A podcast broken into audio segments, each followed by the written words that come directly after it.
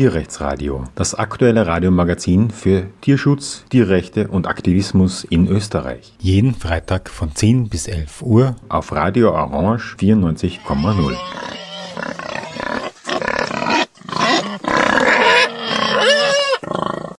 Der Wolf, der Wolf, der Wolf, der Wolf. Der Wolf, der Wolf ist, der Wolf kommt, der Wolf muss weg. Das hört man jetzt ständig in den Medien, das wird von der Wolf Hetze-Partie ständig gepredigt und wiederholt, mantraartig und geht und geht nicht anders. Und wenn der Wolf kommt, dann gehen die Almen verbuschen, werden zum Wald und alles ist grauenhaft. In diesem Zusammenhang möchte ich in der heutigen Sendung mich mit der Frage beschäftigen, was ist eigentlich, wenn man nicht mehr beweidet? In welchem Sinn ist das schlecht und in welchem Sinn ist das gut? Und ich möchte das überhaupt nicht propagandistisch machen, sondern ich möchte das so, so offen machen, und wissenschaftsbasiert wie nur möglich, damit man auch wirklich was dazu lernt, weil es hat ja keinen Sinn, sich ständig in den Sack zu lügen. Ich habe natürlich viel Erfahrung ähm, durch meine Naturwanderungen mit verlassenen Almen, auch bei mir daheim, mit Wiesen, die seit x äh, Jahrzehnten nicht mehr beweidet oder gemäht werden, im Vergleich zu Wiesen, die schon gemäht werden ich habe tendenziell eine Meinung, dass ich mich darüber freue, wenn die Beweidung endet, aber ich spreche heute mit der Laura, das ist eine Ökologiestudentin von BOKU und dann jetzt Uni Wien, die auch Agrarökologie macht und äh, sie sieht das, glaube ich, ein bisschen anders. Sie findet Beweidung in einem gewissen Rahmen, an gewissen Orten, zu gewissen Zeiten sehr positiv und deswegen finde ich das besonders gut, dass wir uns darüber unterhalten können. Willkommen im Tierrechtsradio. Hallo, willkommen, danke ja, für die Einladung. Danke, dass du dir Zeit nimmst. Ja, die Almen, die verlassen werden. Wir haben uns jetzt im Vorfeld die Schüttbaueralm angeschaut. Mhm. Da war ich, habe so das filmisch dokumentiert, äh, wie das dort ausschaut. Die ist vor, glaube ich, jetzt 96 Jahren verlassen worden. Ähm, äh, es stehen jetzt viele alte Bäume dort, zum Teil Rotbuchen, die auch ähm, natürlich einen Tod finden, aber auch ähm, Tannen, was für die Höhe von 1300 Metern beeindruckend ist. Ähm, es gibt auch den Bergerhorn, es gibt Kiefern, es gibt ähm, die Pionierpflanzen, ähm, den, die Vogelbeere und es gibt Wiese. Es ist nicht verbuscht, man sieht eigentlich überhaupt keinen Busch. Ähm, was sagst du zur Schüttbauer? Erstens einmal gefällt sie dir und zweitens, ähm, wie, wie würdest du das einordnen, was dort passiert ist? Ja, also ich finde, sie schaut sehr schön aus. Es schaut auch auf jeden Fall nicht danach aus, als ob die Flächen verbuschen würden. Ähm, und ähm, generell hat mir der Anblick schon gefallen. Ähm, wichtig ist nur, ähm, dass man so auf den ersten Blick auch wenn es schön ausschaut, ähm, nicht unbedingt sagen kann, ob da, auch wenn es grün ist und die Wiese dort vorhanden ist und keine Verbuschung stattfindet, ähm, ob da einerseits die Diversität der Pflanzen hoch ist oder ob es hauptsächlich nur ein paar wenige Arten sind. Ähm, und andererseits kommt es ja auch auf die Flächen an. Also es kann durchaus sein, dass dort die fehlende Beweidung nicht unbedingt negative Auswirkungen hat weil dort auch schon vorher Bäume waren und generell keine offene Fläche, die eine Beweidung vielleicht erfordern würde, damit sie nicht verbuscht. Und da muss man wirklich eigentlich auch immer auf den Lebensraumtyp achten, um irgendwie eine Aussage treffen zu können, ob die Beweidung dort vielleicht noch sinnvoll wäre oder nicht. Und dort auf den ersten Blick schaut schon danach aus, als ob es jetzt keine negativen Auswirkungen hätte. Ähm, aber man müsste, wie gesagt, halt auch schauen, welche Pflanzenarten haben sich dort etabliert. Sind das hauptsächlich nur ein, zwei, drei dominante Arten, die Diversität nicht mehr so hoch? Ähm, da müsste man genauer hinschauen. Jetzt ist die Schüttbaualm auf 1300 Meter Höhe. Es ist sozusagen nicht jetzt die typische Weide, aber halt nah der Baumgrenze, zumindest mhm. hier bei uns in Ostösterreich. Auf der anderen Seite sind die Wiesenflächen dort schon ziemlich groß. Auf den Videoaufnahmen sieht man diesen einen Besuch mhm. von mir, gleich äh, Kot vom Hirsch und auch eine ja. ziemlich große Gämsenherde. Ist es potenziell möglich, dass das eigentlich noch immer beweidet wird, halt ja. halt von Wildtieren? Ja, genau. Ja, das darf man auch nicht vergessen, also dass Wildtiere genauso beweiden können. Ähm, und gerade die Tiere, die du jetzt auch genannt hast, spielen eigentlich auch eine wichtige Rolle. Und Oft ist das Problem eher, ähm, dass man die Beweidung dann aufgibt und diese Tiere nicht da sind, ähm, um die Fläche weiterhin beweiden zu können. Aber es ist natürlich positiv, wenn es so wie hier äh, in den Aufnahmen, die du mir vorhin gezeigt hast, so ein Gämserudel gibt, das weiterhin beweiden kann. Und das ist sogar viel effizienter, weil einerseits ist es eigentlich ein natürlicher Ablauf, die Tiere sind einfach dort in ihrer natürlichen Umgebung Andererseits, wenn man es jetzt zum Beispiel vergleichen würde mit größeren Nutztieren, die den Boden auch verdichten, weil sie einfach ähm, mehr Gewicht haben, ähm, ist es auch für den Boden einfach positiver, weil die Verdichtung geringer ist. Ähm, und die Wildtiere äh, haben halt auch einen positiven Einfluss dann auf den Lebensraum allgemein. Also zum Beispiel die Gämsen würden dann auch, wenn es sich um Flächen handeln sollte, die nicht verbuschen dürfen, würden dadurch, dass sie auch verholzende Pflanzen anknabbern, dafür sorgen, dass diese Flächen offen bleiben weiterhin. Du sprichst also, unterscheidest zwischen großen und kleinen Weidetieren. Mhm. Ich war jetzt mehrmals im Takul-Gebirge in äh, den Südkarpaten in Rumänien. Dort hat man Bisons ausgesetzt. Mhm. Ähm, die trifft man dort auch übrigens ziemlich viel. Die sind nicht sehr scheu, vielleicht weil sie auch Menschen kannten, weil sie von Menschen ausgesetzt wurden. Ähm, es ist ein weitläufiges Gebiet mit sehr, sehr viel Wald mhm. ähm, und wenig Menschen, die da wohnen, aber einer ganz äh, intensiven Landwirtschaft, äh, Forstwirtschaft mhm. und, und sehr vielen Forststraßen und ständig fahren riesige Trucks und zertrümmern dort die schönen äh, Bäume und schönen Altwaldbestände. Es gibt aber auch so Bauern und vor allem Almen, also überall der mhm. Baumgrenze ist alles voll Almen. Aber unter der Baumgrenze gibt es Wiesenflächen mhm. Und es gibt ein Schild, das am Anfang des Tals steht, wo gesagt wird, dass die eben die Biodiversität fördern und dass das jetzt die Bisons übernehmen. Jetzt sind die Bisons riesige Tiere, mhm. die sind 600, 700 Kilo schwer. Ich habe sie getroffen, einer ist drei Meter von mir gestanden, mitten in der Nacht, wie ich am Boden geschlafen habe, wo man sich schon fragt. Übrigens, das Gesicht von diesen Bisons schaut aus wie unsere ähm, äh, wie unsere Krampusmasken. Und ich frage mich, ob die nicht aus der Zeit stammen, wo man noch Bisons gesehen hat, weil das schaut so ähnlich aus. Aber gut. Ähm, ich habe aber nie Herden gesehen, die mehr als 20 Tiere sind, würde ich sagen. Mhm. Was sagst du jetzt du zu einer Beweidung durch Bisons in dieser Dimension? Ja, genau darauf danke für den Hinweis. Auch darauf wollte ich eigentlich dann auch anspielen. Es kommt natürlich auch auf die Dichte an. Also einerseits wie viele Tiere ähm, generell auf Flächen weiden und auch natürlich auf die Dichte, das heißt wie viele Tiere pro Hektar. Wenn es jetzt zum Beispiel, weiß ich nicht, 50 Hektar ähm, wären, Schafe beispielsweise, die ich in einer Studie dann auch mit dabei hatte. Das war eine Studie in äh, drei verschiedenen Gebieten in der Schweiz. Und da ähm, war es halt auch so, dass eigentlich die Dichte von 50 Schafen oder mehr pro Hektar als hoch angesehen wurde und in dem Fall die Diversität auch nach ähm, Ende der Beweidung stark zugenommen hat. Das heißt, es kommt wirklich auch auf die Dichte an. Und wenn jetzt, die Diversität hat zugenommen genau, oder abgenommen? Also genau, weil es einfach zu viele Schafe auf der Fläche gegeben hat und dadurch ähm, einfach eine zu hohe Dichte zu sehr die Pflanzengesellschaft beeinflusst hat. Und nach Beendigung dieser Schafbeweidung hat dann die Diversität der Pflanzen zugenommen. Okay. Also es kommt schon noch deswegen auf die Menge der Tiere an, die auf einer gewissen Fläche vorhanden sind. Ja. Jetzt haben wir einerseits über diese ähm, nicht hochalpinen, aber doch alpineren Wiesen gesprochen, wo eben der Wald gerodet wurde. Springen wir in äh, Meeresniveau-Nähe da gibt es ja zum Beispiel in Wien die berühmte Berchtesgadener Heide und ja. die Simmeringer Heide, die angeblich das Ende der großen Booster sind, also dieser Steppenlandschaft, die sich über das Kaspische Meer bis nach Zentralasien ausdehnt, bis in die Mongolei vielleicht sogar.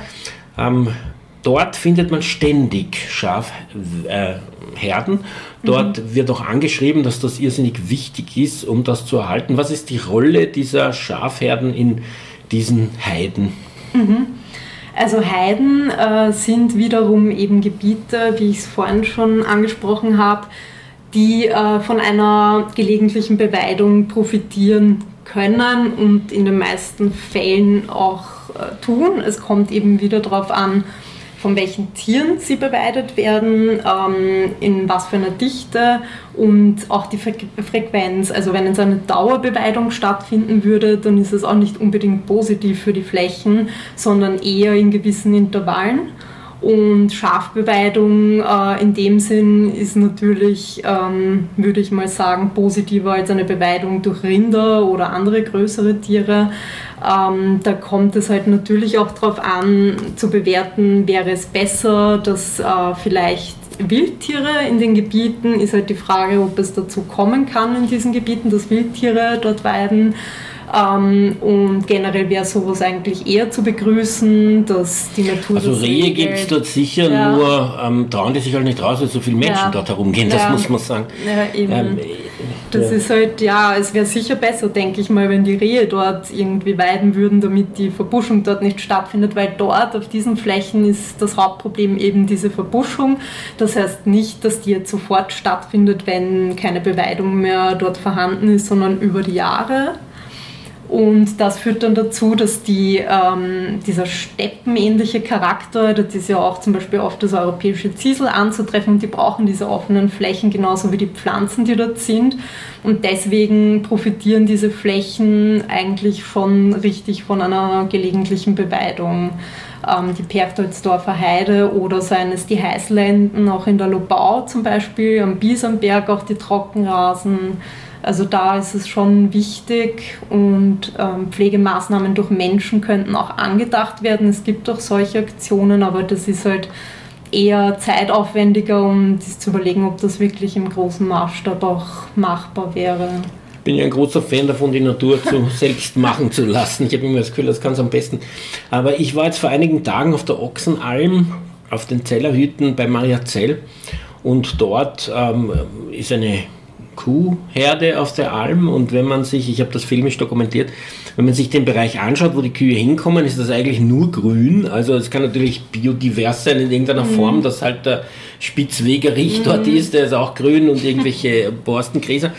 Aber äh, kaum ist der Zaun, ist es ein Farbenpracht und 100.000 verschiedene Blumen mit 100.000 verschiedenen Farben, wo ich das Gefühl entwickle, dort wo die Kühe Weiden äh, ja, fehlen diese Blumen oder sie sind nur in Form von Samen im Boden vorhanden.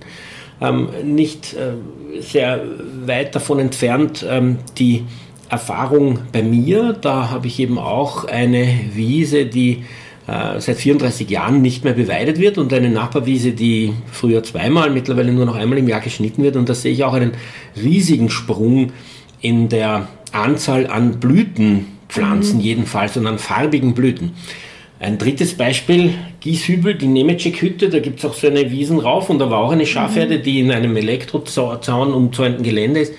Ähm, und der Bereich außerhalb total voller mhm. farbiger Blumen. Dazu muss man aber sagen, dass die diese Weide wechselmäßig verschieben mhm. und die Schafe sicher auch das eines Tages einmal essen, wo jetzt die Blumen sind. Aber Faktum ist, dass wo die Schafe jetzt sind, ist alles am weg. Man mhm. hat das mhm. Gefühl, da ist nur ein kurzer, gut bürgerlicher ähm, Roboter-Rasen, Mäherrasen. Und äh, daneben es sind ja.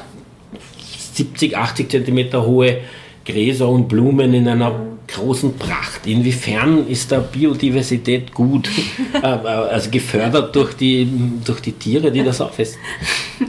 Naja, so auf den ersten Blick gar nicht eigentlich weil, wie du es beschreibst, natürlich die Blütenpracht nebenan viel diverser und schöner ist und ähm, wahrscheinlich auch wirklich tatsächlich in dem Augenblick diverser ist. Ähm, und da gilt es wieder eigentlich erstens auf die Intensität der Beweidung zu achten, also ob diese Tiere wirklich über einen längeren Zeitraum auf der gleichen Fläche weiden und dadurch eigentlich die Pflanzengesellschaft gar keine Möglichkeit hat, äh, weil sie ständig der Beweidung ausgesetzt ist, quasi nachzuwachsen und andererseits, ähm, ob es auf dieser Fläche wirklich erforderlich wäre, also aus äh, ökologischem Sichtpunkt, also in Bezug auf die Diver äh, Biodiversität.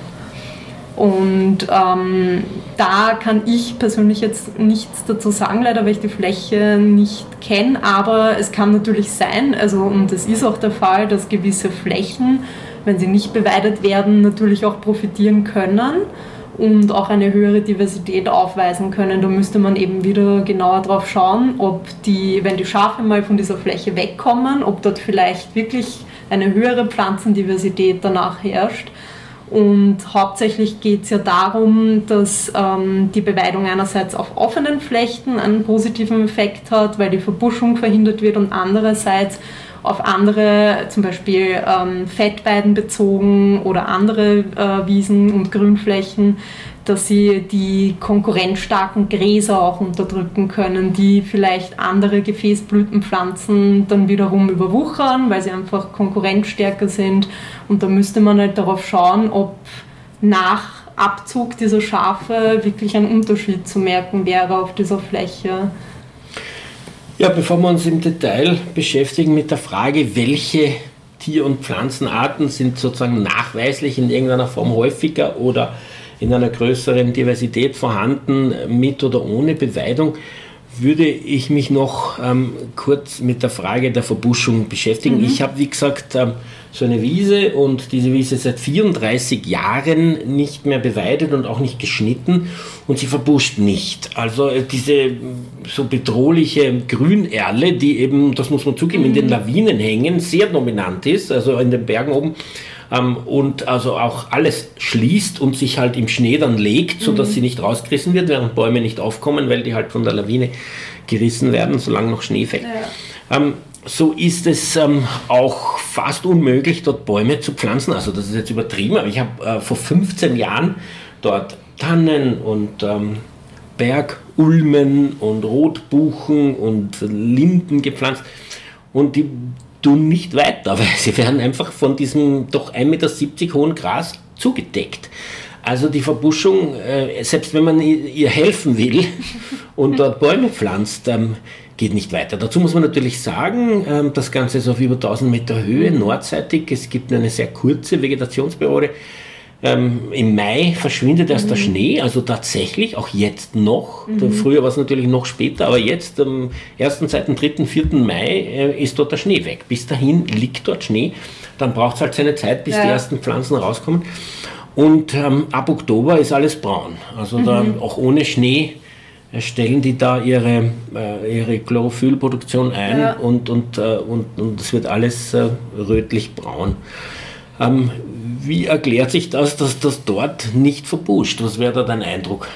Mhm, also so auf den ersten Blick würde ich vermuten, dass es an der Lage liegt. Also einerseits Nordhang und andererseits generell die Hanglage, dass es sich nicht unbedingt um einen Trockenrasen mit Pflanzen handelt, die diese, äh, dieser Verbuschungsgefahr ausgesetzt sind, wie zum Beispiel in der Lobau auf den Heißländen. Die sind halt auch wesentlich flacher gelegen, sind auch äh, viel exponierter und dadurch, ähm, dass dort eben auch gewisse Sträucher ähm, schnell wachsen und heranwachsen können, ähm, ist dort diese Verbuschungsgefahr, aber die muss natürlich nicht auf jede Fläche zutreffen. Also das heißt, für mich hört es sich so an, als ob dort ähm, diese Verbuschungsgefahr nicht wirklich herrscht. Einerseits sicher durch die Höhenlage bedingt, andererseits generell durch die Exposition, durch ähm, die nordseitige Lage.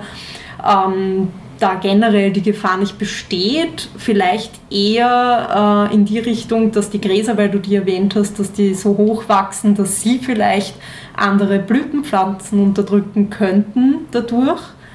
Ähm, aber die Verbuschungsgefahr an sich muss jetzt nicht unbedingt vorhanden sein und dann wäre es auch nicht unbedingt erforderlich, aus dem Gesichtspunkt die Fläche zu beweiden. Es gibt auch die andere Erfahrung im Nationalpark Kalkalpen, wenn man dort wandern geht, kann man also in den Büchern darüber nachlesen, dass ungefähr die Hälfte der Almen dort nicht mehr bestoßen sind. Mhm. Wenn man zu so einer Alm hingeht, ich weiß jetzt den Namen nicht mehr, aber ich war da kürzlich, dann ist das jetzt äh, wie lang die, das her ist, weiß ich nicht, ich schätze 20 Jahre, ist das jetzt von einem ganz dichten Jungwald bestanden. Mhm. Eigentlich, man, man merkt sozusagen, wo vorher die Wiesen waren. Dort ist nämlich ein Jungwald von, ich weiß nicht, 8 cm dicken mhm. Bäumen, aber sehr, sehr dicht bestanden. Ähm, Buchen, Buchen, mhm. Ja, Buchen vermutlich, ja. Rotbuchen, ähm, die, die, natürlich um den Platz an der Sonne kämpfen und ja. eine wird dann die anderen lässlich ja. ausstechen bis zu einem Alt, dass das zu einem Altwald wird. Aber dort ist es tatsächlich so, dass die Wiese völlig verschwunden ist und komplett dicht bestanden mit Rotbuchen, obwohl es schon auch ähm, etwas höher ist. Ich weiß jetzt nicht wie hoch, aber unter 1000 Meter wird es sicher sein. Mhm. Ähm, also sowas gibt es schon und das kann auch recht flott gehen. Aber was ist das Problem, würdest du sagen? Warum kann man nicht da einen Rotbuchenwald draus werden lassen. Im Nationalpark ja. Kalkalpen ist man ja gerade stolz drauf, dass es ja. solche alten Rotbuchenwälder gibt und dort hat man die älteste Rotbuche der Welt mit ungefähr 580 Jahren oder so gefunden und ähm, ja, ist ein Wald, ein Rotbuchen-Urwald, nicht was Schönes. Ja, auf jeden Fall. Also es ist genauso was Schönes und äh, es soll auf jeden Fall nicht so sein, dass überall nur noch Weideflächen sind oder Wiesen und Rasen, ähm, sondern idealerweise von beiden Ökosystemen oder Lebensraumtypen etwas, ähm, und die wirklich eine gute Gesundheit und Diversität aufweisen können.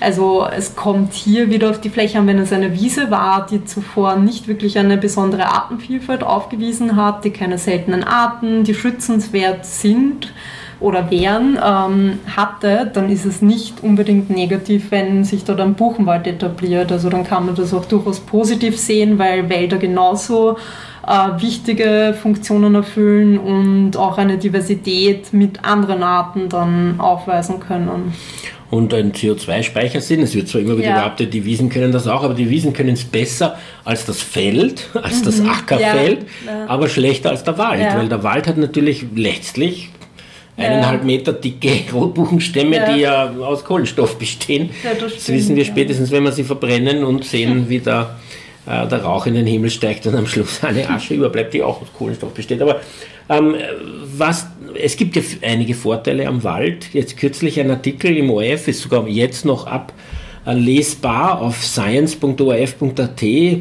eine Studie in Österreich über den Hochwasserschutz, den solche Wälder bieten dass eben der Humusboden im Wald äh, tatsächlich dieses Wasser aufsaugen kann, dass sich zeigt, dass auf Waldflächen das Hochwasser viel, viel langsamer mhm. wandert als äh, wenn da Wiesen sind. Mhm. Und dort wird auch explizit gesagt, es wäre eigentlich wichtig, dass gewisse Weiden ähm, zu Wald werden, mhm. um einen Hochwasserschutz zu bieten. Es wird auch gesagt, dass man zumindest so kachelartig diese Wälder wachsen lässt und nicht mehr so ähm, Wiesen hat, ähm, die halt äh, beweiset sind. Besonders kritisiert werden die Skipisten, mhm. aber eben auch Almwiesen, was äh, ja. ein bisschen rekordverdächtig ist, aber dass man in Österreich es wagt, die Alm zu kritisieren, das ist ja ein Sakrileg ersten Ranges. Die Alm ist das Tollste auf der Welt und darf, muss auf jeden Fall für immer bleiben.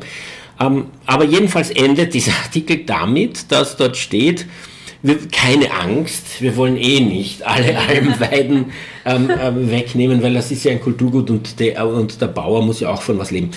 Aber lustig, da steht eben nicht alle. Ja. Was so viel heißt wie einige gehörten ja. schon weg.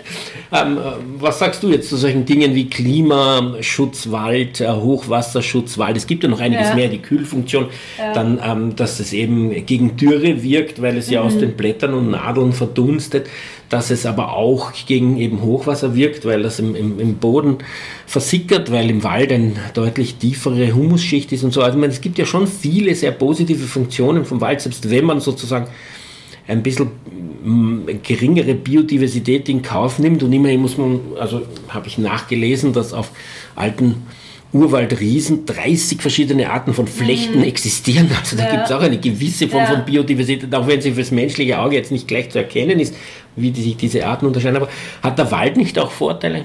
Ja, natürlich. Also der Wald ist auch enorm wichtig und ähm, ist halt auch ein Ökosystem, ähm, das wirklich vielen Arten einfach einen Lebensraum bietet, ähm, wie du es auch vorhin genannt hast, eine enorm wichtige CO2-Senke darstellt. Ähm, natürlich vorausgesetzt, es ist ein Mischwald und keine Monokultur, kein reiner Wirtschaftswald, das ist wieder ein anderer Punkt.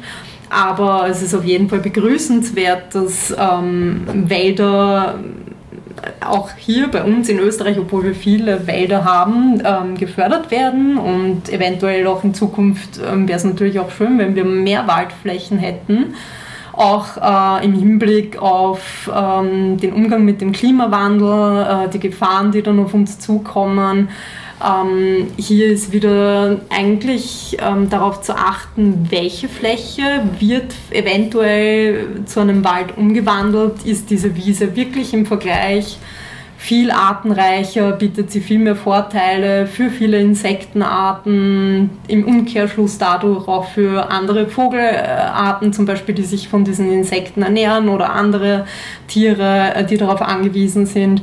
Oder ist es vielleicht eine Wiese, die rein aus Futterpflanzen besteht, die nicht unbedingt ähm, viel Biodiversität aufweist? Dann wäre es natürlich schon begrüßenswert, wenn da lieber ein Wald sich entwickelt, ähm, der, wie du es genannt hast, einfach Schutz vor Erosion bietet, eine bessere Wasseraufnahmefähigkeit hat, ein Mikroklima hat, ein eigenes.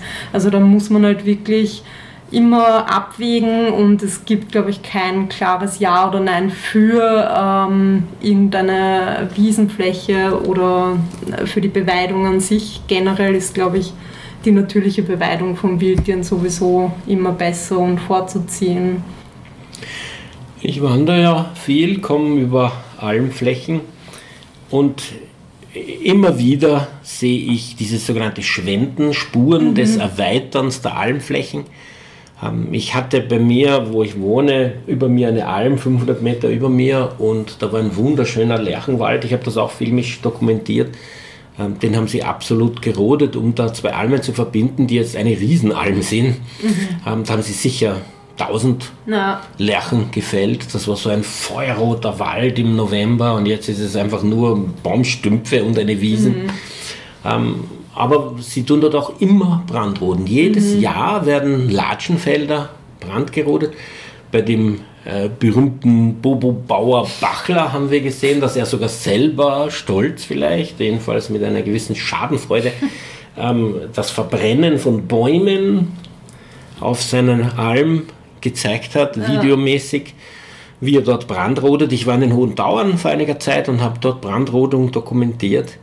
Ähm, warum muss man eigentlich brandroden, wenn die Tiere das eh frei halten? Also wie, ja. wie erklärst du diese Brandrodung? Wie schätzt du sie ein? Würdest du sagen, dass es Nein, das ist eine das coole ich Sache. Gar, gar nicht, ganz und gar nicht. Also es soll sich jetzt auch nicht so anhören, dass ich generell diese klassischen Almweiden so positiv finde, also die jetzt wirklich aus dem wirtschaftlichen Aspekt her gefördert werden.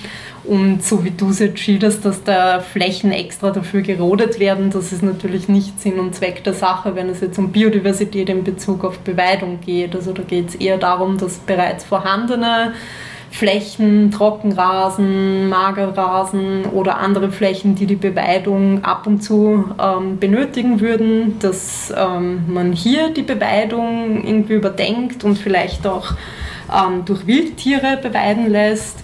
Ähm, aber extra Flächen dafür zu roden, da würde mir jetzt nicht irgendwie ein Grund einfallen, um zu sagen, das ist notwendig und die Biodiversität wird dadurch erhöht. Also, es ist übrigens gesetzlich ja. explizit erlaubt ja, auf Almen, ja. wo, da steht also, wo es nicht leicht zugänglich ist mit irgendwelchen Fahrzeugen oder so ähnlich, darf man auch Brand roden. Da hat man also ein, wahrscheinlich eine Praxis, die zwar gynäkologisch ist, aber die halt immer schon so war, hat man mhm. einfach legalisiert, damit das halt weiter so geht, wo man halt wieder mal das Gesetz der Praxis anpasst, anstelle ein vernünftiges Gesetz zu schaffen. Aber dass man irgendwas ganze Bäume anzündet und flächendeckend ähm, da mit Feuer diese Pflanzen entfernt, finde ich schon sehr brutal. Ähm, und man denkt sich also, wenn die äh, Tiere das selber könnten, frei halten, dann ja. müsste man das eigentlich noch nicht tun. Äh, gehen wir jetzt zu den direkten Konsequenzen, wenn man die Beweidung beendet, um zu vergleichen, was eine beweidete mhm. Wiese und eine nicht beweidete Wiese ausmacht. Da gibt es ja so eine Metastudie mhm. von vielen, vielen Einzelstudien, ähm, die du hier mitgebracht hast. Und kannst du uns mal kurz sagen, wer profitiert, wenn man das ja. jetzt aufteilt in Wirbeltiere, in Nicht-Wirbeltiere, also vor allem Insekten mhm. und Spinnen und so, und in Pflanzenarten und in, wie ich gelernt habe, Detitrivore, also Zersetzer, die bereits verdautes ähm, organisches Material genau. noch einmal sozusagen zu Humus verarbeiten. Ähm, wer profitiert und wer, ähm, wer, wer hat einen Nachteil? Mhm. Ja, also diese Metastudie ist ähm, darauf gekommen, da wurde einerseits ähm, ein Blick auf die Abundanz der verschiedenen Tiergruppen geworfen. Und also andere, die Häufigkeit. Genau, die Häufigkeit, also wirklich rein die Häufigkeit, beispielsweise wie viele Insekten, also rein die Anzahl. Einer gewissen ähm, Art. Genau, einer gewissen Art. Ähm, und sie haben auch die Unterteilung gemacht, weil sie auch ihren ähm, Augenmerk auf die multitrophischen Effekte der Beweidung gelegt haben. Also das heißt, wenn ich jetzt zum Beispiel trophische Stufen sind in der Ökologie, also angefangen von den Produzenten, das heißt, das wären die Pflanzen, die dann der nächsthöheren Stufe, den Herbivoren, die Ressource anbieten, die werden von ihnen gegessen und dann kommt wieder die nächsthöhere Stufe. Ähm, und sie wollten ähm, mit dieser Metastudie auch schauen, wie sich die Beweidung auf diese einzelnen Stufen auswirkt. Das heißt, sie haben es unterteilt in Bestäuber, in die Detritivoren eben, die ähm, die organischen Stoffe zersetzen. Wie der Regenwurm. Genau, zum Beispiel, ganz genau. Und dann noch einmal eben in Räuber, Prädatoren wären das dann, die Omnivoren, äh, und die Herbivoren Invertebraten und Vertebraten. Also das wurde eigentlich bei jeder Gruppe so unterschieden, weil die wirbellosen Tiere und die Wirbeltiere auch unterschiedliche Mechanismen haben, um auf die Herbivorie, also um auf die Beweidung zu reagieren. Und hier wird bei der Häufigkeit ähm, deutlich, dass eigentlich alle zunehmen, nicht unbedingt jede Tiergruppe signifikant zunimmt statistisch, aber trotzdem immerhin eine Zunahme zu sehen ist. Und signifikant nimmt die Anzahl der Vertebraten Herbivoren zu. Da wurden als Beispiel die kleinen Säugetiere genannt, die auf diesen Weideflächen durch ähm, große Weidetiere wie Rinder zum Beispiel ähm, vertrieben werden, also verdrängt werden, wenn sie zum Beispiel ihre Bauten zerstören, wenn die Flächen verdichtet werden. Also nochmal ganz deutlich, wenn die Beweidung endet, genau, also ohne. Beweidung nehmen sie zu. In der Häufigkeit. Alle Tierarten. Genau, ja. Vertebrat, Invertebrat nehmen mhm. zu. Und alle Gruppen, genau, alle trophischen Stufen. Und sogar die Pflanzenarten Ja, die nehmen. Pflanzen also in der. Pflanze, Ja. in einer Pflanzenart nimmt die Anzahl der genau, Individuen ja, zu. Genau. Also die Pflanzen nehmen rein von der Zahl her ähm, auf jeden Fall zu, von der Häufigkeit her. Ähm, signifikant sogar, also es ist statistisch auch wirklich signifikant ähm, und bei den Vertebraten, Herbivoren und Prädatoren ist es genauso. Alle anderen Tiergruppen äh, nehmen zwar auch zu, aber es ist nicht statistisch signifikant, aber trotzdem ist es natürlich beachtlich, dass dann eine Zunahme stattgefunden hat.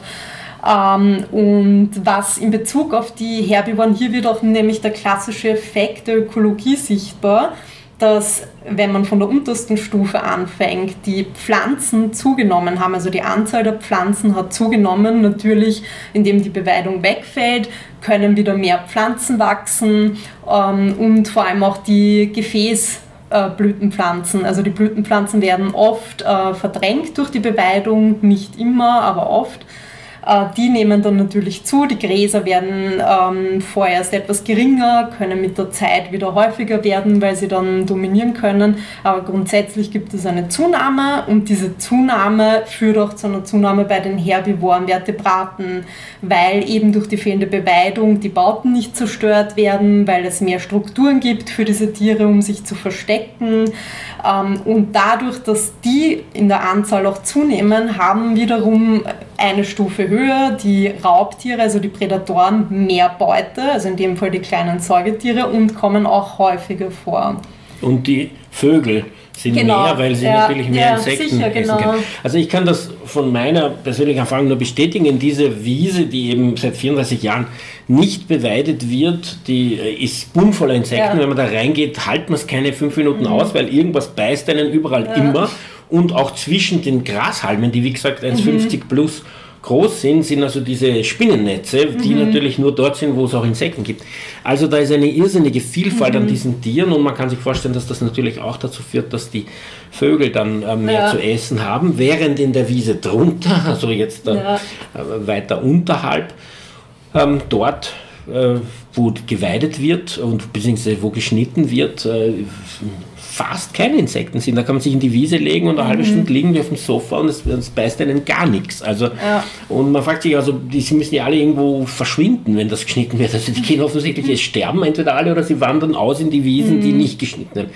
Aber die Regenwürmer, Die nehmen genau, ab, das nicht? war die einzige Klasse, die der Zersetzer, also der sogenannten Detritivoren, die eigentlich von diesem Nährstoffeintrag der Weidetiere profitieren, indem sie sich einerseits von äh, den Ausscheidungen dieser Tiere ernähren und andererseits auch, ähm, es wurde auch in der Arbeit genannt, ähm, wenn diese Tiere selektiv gewisse Pflanzenteile nur essen, bleibt ja ein Rest ähm, von den Pflanzenteilen übrig. Das ist dann eigentlich auch abgestorbenes Material und die ernähren sich auch von diesen Restteilen dieser Pflanze. Dadurch, dass das dann wegfällt, ist es die einzige Tiergruppe, die nicht von dieser äh, fehlenden Beweidung profitiert. Andererseits muss man natürlich auch, ähm, da geht die Arbeit nicht drauf ein, ähm, bedenken und berücksichtigen, waren diese ähm, Zersetzer vielleicht einfach nur gehäuft dort wegen dem Nährstoffeintrag, sind eigentlich natürlich nicht in dieser Menge quasi dort vorhanden und es muss ja nicht unbedingt positiv sein, dass sie in dieser Dimension dort vorhanden waren, ähm, weil ja der Nährstoffeintrag von den Tieren oft einfach auch flächenmäßig zu anderen Pflanzengesellschaften zum Beispiel führt. Das muss halt auch nicht unbedingt positiv sein. Also es führt ja auch zu einer Eutrophierung, es ist dann zu viel Nährstoff auch im Boden. Also da müsste man schauen, ob es wirklich äh, positiv ist auch. Aber es ist auf jeden Fall herausgestochen, dass diese Tiergruppe äh, von diesem Nährstoffeintrag profitiert. Das ist interessanterweise die einzigen, Ja, genau. wenn die Beweidung endet, was die Häufigkeit betrifft. Genau. Dazu wollte ich noch etwas ähm, anmerken. Ich war kürzlich im Leinzer Degern bei einer Führung. Dort gibt es ja eine Auerochsen. Herde, also so wirklich so na nachgezüchtet, Ja. diese alten im 17. Jahrhundert ausgerotteten großen ähm, Büffel, Ja. ähm, Rinderartigen Tiere, die dort als völlig autonome Herde eigentlich leben und auch dort so Wiesen frei halten. Wer weiß, wie äh, wichtig sie dafür sind oder nicht. Aber Faktum ist, dass mir dort erzählt wurde, dass es eine Studie gab über eben diejenigen, die den Kot dieser Tiere zersetzen. Und das werden diese Detitrivoren sein.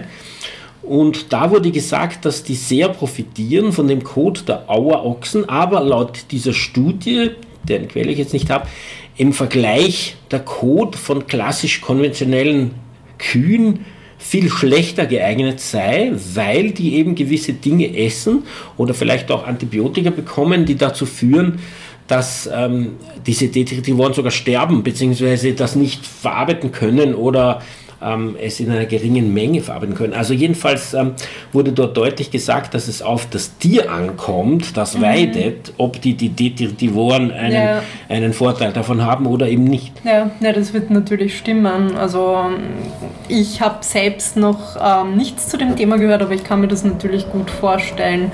Also Antibiotika generell eben gegen die Natur jetzt von solchen Tieren ähm, wird sicher nicht unbedingt im Vergleich zu anderen Ausscheidungen von Tieren, die das nicht enthalten, nicht unbedingt förderlich sein. Also das kann ich mir sehr gut vorstellen. Okay, dann gehen wir zur berühmten Biodiversität. Ja. Das ist also das große Argument für die Alm, dass es an Biodiversität zunimmt. Jetzt haben wir die Häufigkeit besprochen. Noch einmal, da war für alle Tier- und Pflanzenarten, die waren innerhalb einer Art jeweils häufiger, außer die Detritivoren oder eben Regenwürmer ungefähr. Wie ist das mit der Biodiversität, wenn die Beweidung Ja. endet? Also bei der Biodiversität schaut es wiederum anders aus. Ähm, dazu muss man aber auch sagen, dass es oft in der Ökologie, Ökologie so ist, dass die Abundanz und Diversität nicht unbedingt Hand in, Hand in Hand gehen. Und dann gibt es auch noch andere Diversitätsindexe, wie zum Beispiel die Evenness. Ähm, die muss auch nicht immer ähm, höher sein, wenn die Diversität sich zum Beispiel erhöht. Also da gibt es einzelne Punkte, die zu beachten sind und generell hier in dem Fall wurde festgestellt, dass die Diversität der Pflanzengemeinschaft, wenn auch nicht signifikant, aber trotzdem abgenommen hat nach der Beweidung. Ähm, und Nach Ende der Beweidung? Genau, genau, nach Ende der Beweidung. Und die einzigen Tiergruppen, die hier wirklich signifikant, ähm, was die Diversität betrifft, zugenommen haben, wären die Bestäuber und die invertebraten Herbi Herbivoren. Alle anderen Tiergruppen haben entweder etwas abgenommen an Diversität oder nur leicht zugenommen, also nicht signifikant, statistisch nicht signifikant. Ähm, das kann natürlich viele verschiedene Gründe haben. Wie gesagt, die Diversität ist wieder eine andere Dimension. Ähm, es kann einerseits dadurch begründet sein, dass die Effekte erst viel später eintreten, weil man muss auch bedenken, dass diese beweideten Flächen jahrelang beeinflusst worden sind. Und bis sich da wieder ein natürlicher Rhythmus entwickelt, braucht es natürlich auch eine gewisse Zeit. Ähm, und andererseits ist es so, dass nach der Beweidung, also nach dem Ende der Beweidung, ähm, gewisse Pflanzen dominieren können. Das heißt Pflanzen, die resistenter sind, die konkurrenzstärker sind. Häufig sind es Gräser, die dann zum Beispiel Blütenpflanzen, welche sehr wichtig wären für ähm, gewisse Bestäuber oder andere Tiere, ähm, einfach reduziert werden, weil diese nicht so konkurrenzstark sind.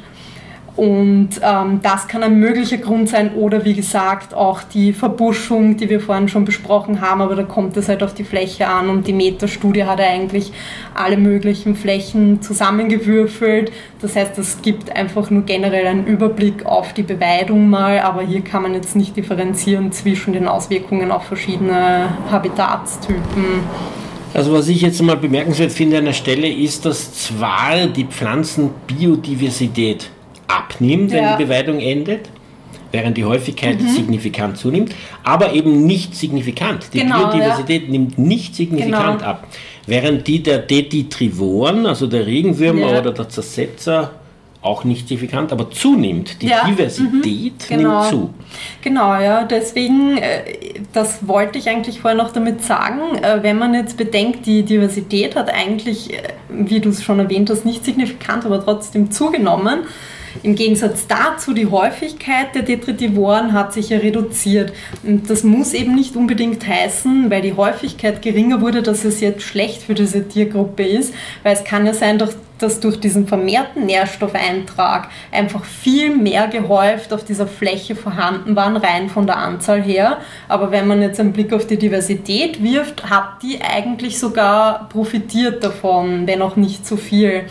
Und da ist wahrscheinlich ähm, anzu also es wurde ja nicht gemacht in der Studie, aber wäre eigentlich ein Blick darauf zu werfen, hat sich die Anzahl dieser Tiere wirklich reduziert, weil einfach übermäßig viel Nährstoff auf dieser Fläche vorhanden war, was natürlich sowieso gar nicht möglich wäre und äh, ist in dem Fall gar nicht negativ eigentlich, auch für das, für das Bodenleben nicht. Und die Diversität hat sowieso zugenommen, weil vielleicht eben andere Pflanzen sich etabliert haben, ähm, von deren abgestorbenen Teilen sie sich dann wiederum ernähren können.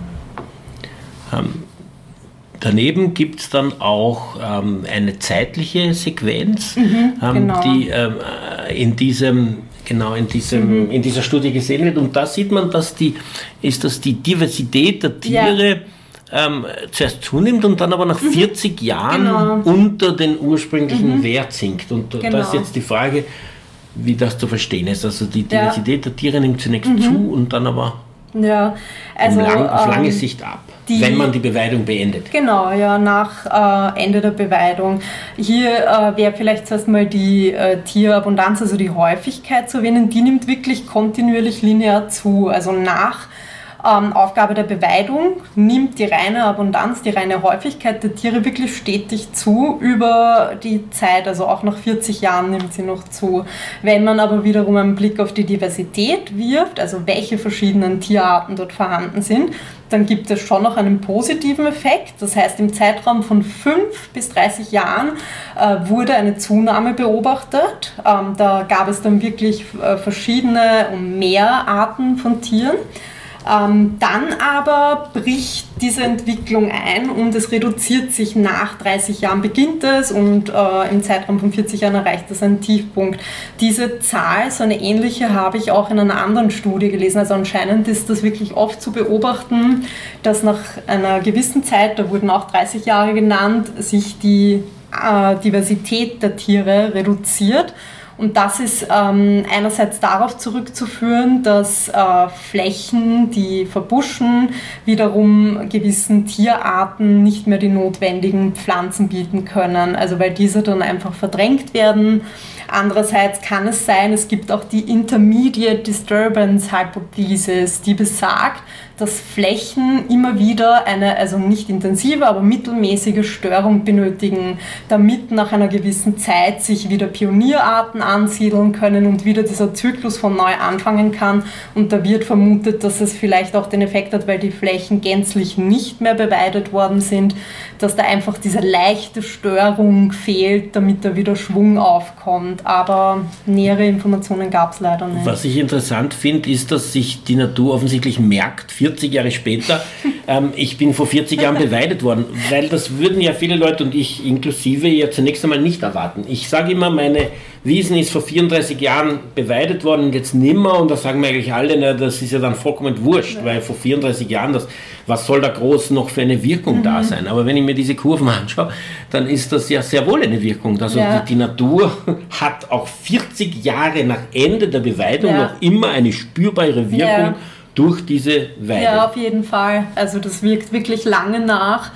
Und das kann man auch ähm, einerseits an diesen Tierzahlen, also was die Diversität betrifft, sehen, aber andererseits auch in anderen Studien, was die Pflanzengesellschaft angeht. Also da braucht es wirklich auch mal zwischen fünf bis zehn Jahre, bis sich die natürliche Pflanzengesellschaft, die es auf dieser Fläche ohne der Beweidung gegeben hätte, etablieren kann, weil einfach alles nachwirkt. Also einerseits der Nährstoffeintrag, die Pflanzen, die sich dort durchgesetzt haben, die weidetolerant waren und es hängt einfach alles so zusammen, dass nicht einfach ein gewisser Effekt sofort auftreten kann. Also es ist ja, was mich interessieren würde, ist so eine Studie ja. über den Urwald, weil ähm, die Entwicklung zum Urwald ist ja viele, viele ja. hundert Jahre. Das sieht man an den Wäldern, die ich immer wieder begehe, die halt zum Teil Altbestandswälder sind oder vor 200 Jahren kahlgeschlagen wurden mhm. durch die ersten Ruder wegen der Industrialisierung da.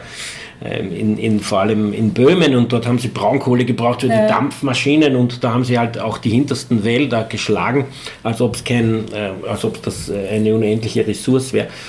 Und das haben sie nur einmal gemacht, weil diese irrsinnig steilen Wälder mit den vielen Felsen, ja. die, die fällt man nur einmal und 100 Jahre später äh, macht man das nimmer, ja. sondern da nimmt man seine Nutzwälder her. Und deswegen sind es, gibt es viele Wälder, die vor 200 Jahren einmal gerodet mhm. wurden und seitdem wachsen. Und sie schauen noch immer nicht aus wie ein Urwald. Das ja. ist noch immer ein spürbarer Unterschied. Aber der Urwald, äh, den ich erst kürzlich jetzt wieder vor ein paar Tagen besucht habe, der zeigt sich ja dadurch aus, dass äh, es dicke alte Bäume gibt. Natürlich mhm. eigentlich alle Altersklassen, aber die dicken die sozusagen ihren, mit ihrer Krone ihren Platz dominieren, die stehen weit auseinander, 20 mhm. Meter oder so, und dazwischen gibt es viel Unterwuchs, da gibt es viel ähm, Pflanzen aller Arten. Es gibt tiefen Humusboden, es gibt mhm. es sehr feucht, weil also die, die Rotbuche schafft es ja 90 Prozent des Sonnenlichts ja. abzuschirmen, also da ist viel Feuchtigkeit möglich und so. Also mir kommt vor, das ist ein sehr, sehr großes Leben. Also mhm. das ist eine irrsinnige Vielfalt und das würde mich sehr interessieren, wie das, ähm, wenn man hier die, die Häufigkeit und die Biodiversität misst, wie das da mit dem Bodenleben, mit den Invertebraten mhm. und so in einem Urwald wäre. Also Finde ich sehr spannend. Aber was, ja, ich jetzt, was mich jetzt noch interessiert, ist der Unterschied zwischen einer, über, einer Weide oder einer Almwiese mhm. unter oder über der Baumgrenze. Im mhm. Osten Österreichs haben wir die allermeisten Almen unter der Baumgrenze, obwohl da die Baumgrenze wesentlich niedriger ist als im mhm. Westen. Aber ähm, die Berge sind natürlich auch niedriger. Und über der Baumgrenze ist es ja die Situation insofern anders, dass das nichts verbuschen kann, ja. bestenfalls Latschen mhm. kommen auf, aber alles wächst ja unfassbar viel langsamer. In mhm. meiner Ausbildung für so äh, Bergführen habe ich gelernt, dass äh, so eine so eine Grasmatte, eine hochalpine mhm. Grasmatte nur einen Zentimeter pro Jahr mhm. sich ausbreitet, ja. auch durch die kurze Vegetationsperiode. Das heißt, das braucht 100 Jahre, um einen mhm. Meter abgetrampelten Boden wieder ja. mit Gras zu füllen.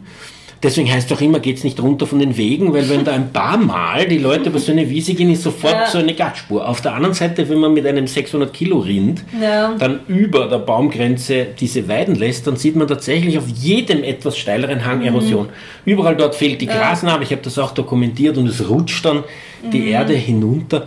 Ist es überhaupt, äh, kann man diese Ergebnisse von einer, einem gewissen Vorteil unter gewissen Bedingungen bei der Beweidung, Biodiversität, einem gewissen Rahmen von Pflanzen. Kann man das übertragen auf Weiden über der Baumgrenze 1 mhm. zu 1? Ähm, nein, also grundsätzlich nicht, weil ähm, diese Höhenstufe einfach ähm, anders ähm, reagiert auf solche Veränderungen und generell, wie du es schon gesagt hast, ähm, alpine Rasen können nicht verbuschen. Also von äh, der Begründung her wäre es nicht notwendig, diese Flächen zu beweiden. Das betrifft halt wirklich nur äh, Lebensraumtypen wie die Trockenrasen, Magerrasen, die solche äh, Beweidungen ab und zu mal äh, benötigen würden, damit sie offen bleiben und nicht verbuschen. Aber das trifft ja nicht auf jede Fläche zu und das trifft wahrscheinlich nach deinen Erzählungen auch nicht auf deine Wiese zu. Es hört sich für mich so an, als ob da früher wahrscheinlich wirklich sogar Wald war und die Fläche einfach künstlich dann ähm, zur Weide gemacht wurde. Und wenn da keine Verbuschung stattfindet, dann ist es einfach so und dann braucht man die Beweidung auch nicht. Und wie du sagst, da oben ist es einfach so, dass die Verdichtung der Böden zu einer höheren Erosionsgefahr führt und ähm, schwere Tiere einfach enorme Auswirkungen dann dort oben hätten. Ähm, die Studie, die Metastudie, geht jetzt nicht unbedingt auf alpine Lebensräume ein. Aber eine andere Studie, die wurde durchgeführt von äh, Schweizer Wissenschaftlerinnen, ähm, die haben drei Gebiete in der Schweiz und zwar in einem Jagdbahngebiet, Graue Hörner, mit einer Höhe von 1950 bis 2300 Metern durchgeführt. Und die sind dann zum Schluss gekommen, dass die Schafbeweidung, da ging es nämlich hauptsächlich um die Schafbeweidung, nicht unbedingt notwendig ist für diese alpinen Rasen. Sie hatte auch nicht gesamt betrachtet einen enormen ähm, Schaden für die Fläche verursacht, aber positiv oder dass man sagen könnte, sie ist zwingend erforderlich, ähm, war sie jetzt auch nicht unbedingt. Und da haben sie auch ähm, auf die Wildtiere geachtet. Also das heißt, nach der Schafbeweidung ähm, konnten sich dann Gämserudel dort etablieren und auch ein paar Steinböcke. Und die haben dann die Beweidung dieser Flächen übernommen. Und das hat durchaus gereicht. Die Diversität war dort, auch wenn gewisse Pflanzen dann mehr oder weniger wurden, hat dort profitiert davon. Und von daher in diesen Lebensräumen ist es nicht wirklich erforderlich, dass man irgendwelche Nutztiere dort benötigt für die Beweidung. Ja, ich muss eh lächeln, wenn ich das höre. Also bei mir am Hochschwab, wo ich wohne, über der Baumgrenze gibt es ja große Wiesen. Dort gibt es keine, ähm, also jedenfalls mhm. hoch genug, gibt es dann keine ähm, äh, Almen mehr. Aber es gibt natürlich schon Gämsen und es gibt auch Steinbockrudel, aber es gibt keine Almen. Und trotzdem ist dort ein sehr, sehr kurzes Gras, also ich weiß nicht, das ist nicht mehr als 10, 12, mhm. 15 Zentimeter hoch und eine Vielzahl von Blumen. Und das Unfassbare ist ja, dass ähm, wirklich jedes Monat hat das eine andere Farbe. Ja. Du gehst dann, das ist so ein Violett und dann ist es ein Lila und dann ist es ein Gelb. Da kommen immer diese Pflanzen durch, die sonst im Boden mhm. schlummern und sich richtig abwechseln. Also es beginnt ja mit diesem, mit dem Betak-Stamm, diesem, ja. diesem, ähm, dieser, dieser Eiszeitpflanze, die also so gelb die Felsen leuchten lässt. Unfassbar schön.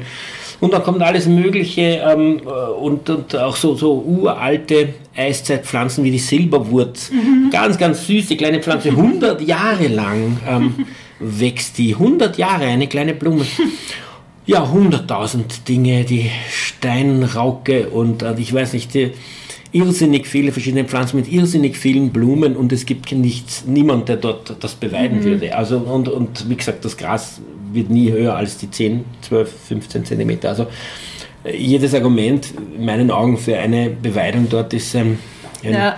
ein Unsinn. Da war natürlich auch nie äh, ein Baum, also nie, irgendwann ja. vielleicht schon einmal, aber jedenfalls in absehbarer, also in, in rücksehbarer Zeit nicht. Ich habe auch eine Alm bei mir um die Ecke, die vor 100 Jahren verlassen wurde, die über der Baumgrenze liegt, ist die mhm. Hochalm. Dort sieht man jetzt noch über zehn Fundamente von Almhütten. Mhm. Ich habe auch einen Bericht aus dem Jahr 1815, glaube ich, okay. vom Erzherzog Johann, der dort zu Besuch war und in einer dieser Hütten geschlafen hat wo also da offensichtlich ein, ein Riesenalm war mit einem ähm, Treiben und irrsinnig vielen mhm. Menschen, die da oben waren. Und die ist jetzt seit praktisch 100 Jahren verlassen. Und ähm, es gibt dort Latschenfelder, aber man kann überall gehen, also die sind nicht geschlossen, man kann also dazwischen gehen. Ich weiß nicht, werden die freigehalten durch Gemsen oder wachsen die einfach nicht überall?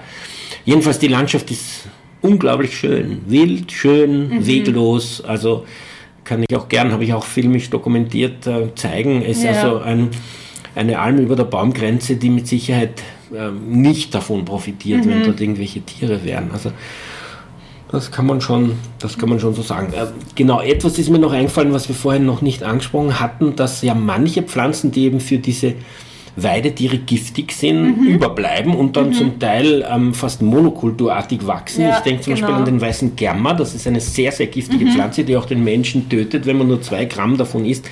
Und auf vielen Almen, auch auf der Ochsenalm übrigens, mhm. habe ich gesehen, dass der weiße Germer oft in Riesenflächen mhm. als einzige sozusagen sichtbare ja. Blütenpflanze wächst. Er ist auch groß und weiß. Und da hat man mir auch erzählt, dass die eben die Leute, die diese Almen betreiben, Weizen, also Germa stechen gehen, dass mhm. sie also mit einem, mit einem Gerät herumrennen und den Germa entfernen müssen, weil wo geweidet wird, entstehen Germa-Monokulturen. Mhm. Ist das irgendwie eine Art von Problem? Ja, also eine Art von Problem in dem Fall, weil die Pflanze giftig ist, aber andererseits zum Beispiel die Studie in der Schweiz hat halt auch gezeigt, dass ähm, gewisse Pflanzen auch in dem Fall bei der Schafbeweidung, also auf Flächen, die mit Schafen beweidet wurden, wirklich gehäuft aufgetreten sind. Und das heißt, äh, in dem Fall waren es Nadus stricta in Borstgrasrasen und die sind dort wirklich vermehrt aufgetreten, weil die Schafe diese Pflanze verschmähen, weil sie nicht schmackhaft genug ist für sie und weil sie sich einfach von der nicht ernähren. Und deswegen ist die wirklich im Verhältnis zu den anderen Pflanzen viel häufiger vorgekommen. Und da muss man natürlich auch denken, ist dann die Diversität tatsächlich hoch, wenn eine Pflanze eben dominiert dadurch, dass sie verschmäht wird durch die Weidetiere ähm, oder ja, hat es wirklich einen positiven Effekt? In dem Fall ist man sowieso in der Studie darauf gekommen, dass alpine Rasen die Beweidung von Nutztieren nicht benötigen. Also das heißt, es kann durchaus dazu führen, auch wenn Weidetiere einerseits dominante Arten unterdrücken können, wie Gräser oder vor allem auf offenen Flächen, ähm, dass sie aber auch wiederum selbst dazu führen können, indem sie selektiv weiden und nur gewisse Pflanzen bevorzugen bevorzugen, dass gehäuft äh, bestimmte Arten vorkommen und andere äh, dadurch verdrängt werden, einfach von diesem Habitattyp und ja, vielleicht dadurch auch einfach eine geringere Diversität herrscht. Ja, unsere Zeit ist abgelaufen, das geht immer sehr schnell im Tierrechtsradio. Was ich noch gern gesprochen werde, ein bisschen die Überweidung. Ich habe da auch irgendwo eine Studie gesehen, ähm, dass eben tendenziell gewisse Almen verlassen werden, aber dafür andere überweidet werden, dass also mhm. also sozusagen dich die Großvieheinheiten ja. konzentrieren. Ich habe auch einen Film geschickt gekriegt von Wanderern, jetzt nicht nur einen, es gibt mindestens drei Fälle, wo äh, gesehen wurde, wo jemand mit einem Traktor rauffahrt über die mhm. Baumgrenze und auf der Alm den Kot der Kühe ver verbreitet. Ja? Okay. Also mit einem so einem Sprühgerät, das also okay. wirklich 100 Meter weit in die Steilhänge sprüht.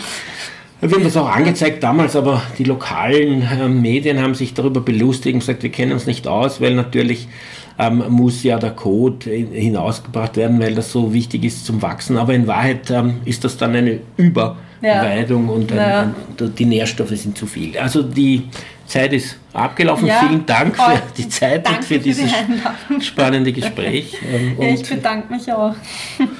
Für die Sendung verantwortlich war Martin Balluch. Tierrechtsradio, das aktuelle Radiomagazin für Tierschutz, Tierrechte und Aktivismus in Österreich. Jeden Freitag von 10 bis 11 Uhr auf Radio Orange 94,0.